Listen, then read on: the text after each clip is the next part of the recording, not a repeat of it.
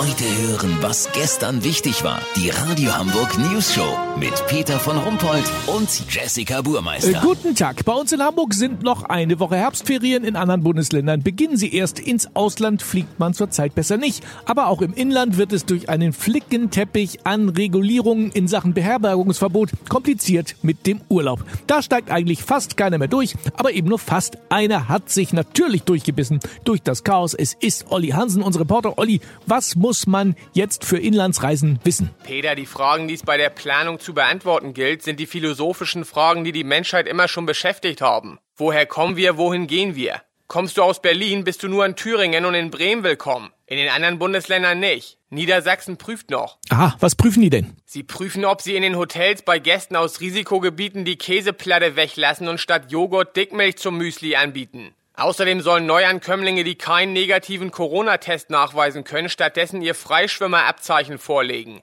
Darf aber nicht älter als neuneinhalb Jahre sein. Schleswig-Holstein überlegt, Risikogäste nur übernachten zu lassen, wenn die ihr eigenes Besteck und ihre eigene Wohnzimmerschrankwand mitbringen. Sehr geschickter Schachzug, weil das lohnt sich natürlich für drei Übernachtungen nicht. Weißt, wie ich mein? Brandenburg hat Hoteliers angewiesen, statt eines Corona-Tests Touristen zu ermuntern, an der Rezeption Christian Drosten Gummitiere aufzublasen, damit sie so ihre uneingeschränkte Lungenfunktion unter Beweis stellen können. Im Saarland soll an der Landesgrenze mit einem Glas Chardonnay gegurgelt werden und Nordrhein-Westfalen setzt auf die eigene Unattraktivität. Ministerpräsident Laschet kann sich einfach nicht vorstellen, dass irgendjemand freiwillig in Leverkusen oder Mülheim übernachten will, außer vielleicht bei einer Autopanne. Die anderen Bundesländer behalten sich vor, ihre Strategie minütlich in Absprache mit niemandem zu ändern. So, jetzt sind die News-Show-Hörer schon mal top informiert und haben Planungsunsicherheit. Lass so machen, Peter. Ich stell die Infos in einer Minute online. Sollten die dann schon überholt sein, melde ich mich noch morgen. Habt ihr das exklusiv, okay? Ja, natürlich. Vielen Dank, Olli Hansen. Kurznachrichten mit Jessica Burmeister.